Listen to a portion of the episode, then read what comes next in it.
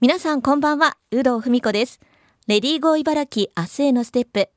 この番組では、現代の働く女性を取り巻く様々な課題にフォーカスし、リスナーの皆さんと一緒に女性が生き生き働ける社会について考えていきます。さて、今回のテーマも、駐在妻のキャリアについてです。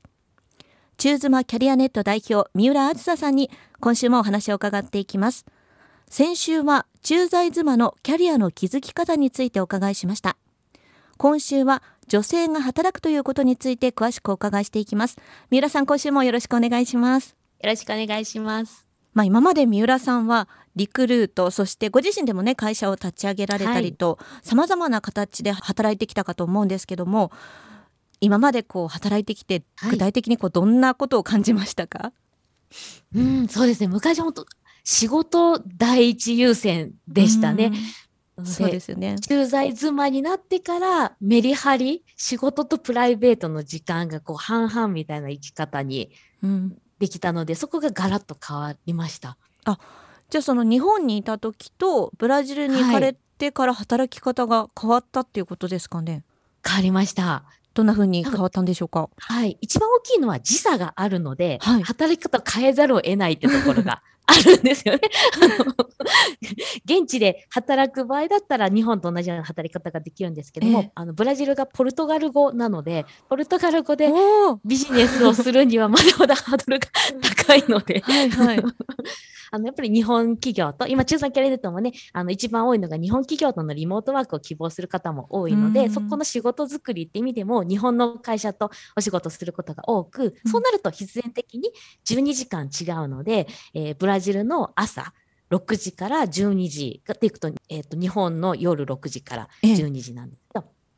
の時間とあとブラジルの、えー、と夜8時から12時日本でいくと朝8時から12時が仕事タイムに私していてそれ以外はプライベートに、あの全部シフトしているのではい。もうオンオフオンオフがこう続くっていう毎日ですね。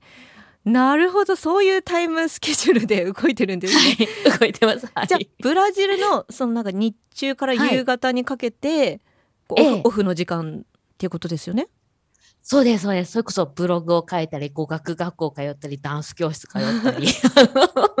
もうこっちを楽しむっていう状態。あと家事ですね。家のこう掃除をしたりとか。はい。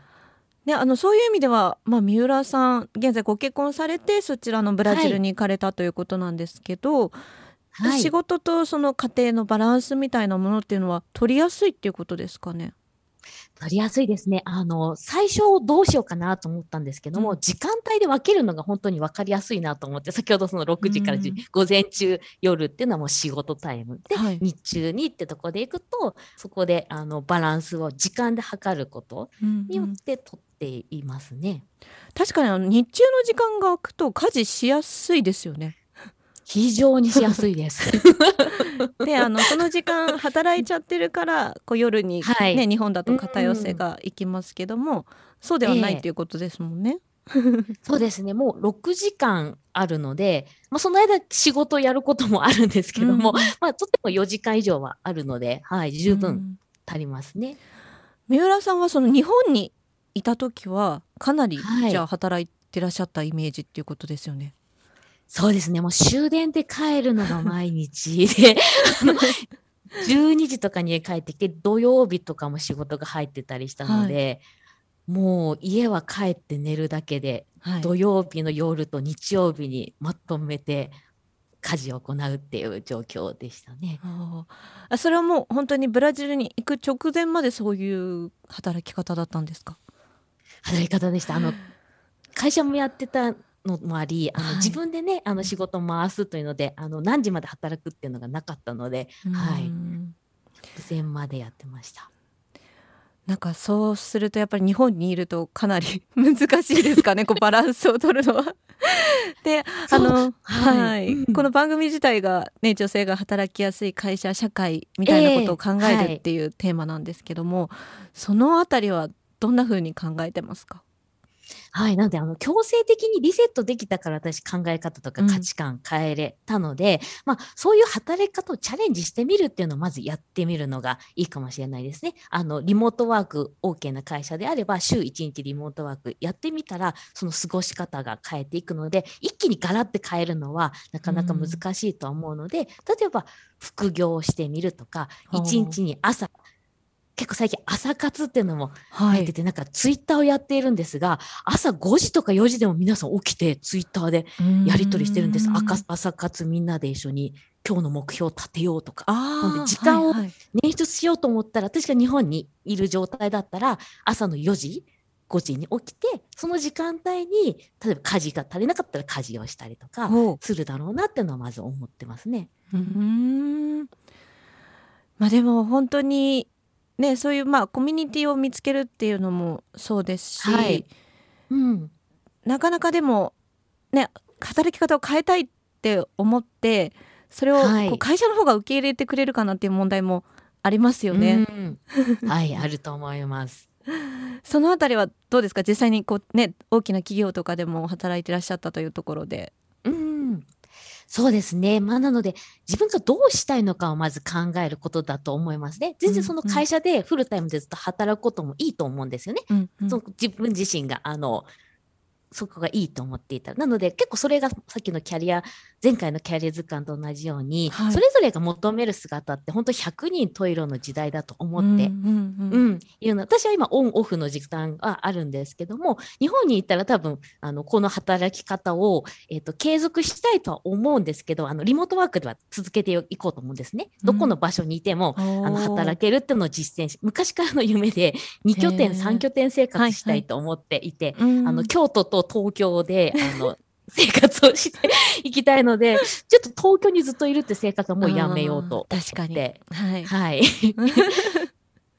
言 いますと。はい。なんでまあちょっとそこの今の環境でいくと、まずは自分自身がそのどんな姿というか、うん。どんな働き方をしたいのかっていうのをあの考えてみるところからスタートして今がいいんだったらそのまんまですし、変えたいのであれば変えるためには今の会社で変えれるのかうん、うん変えれないとしたらじゃあ何を動いたらいいのか。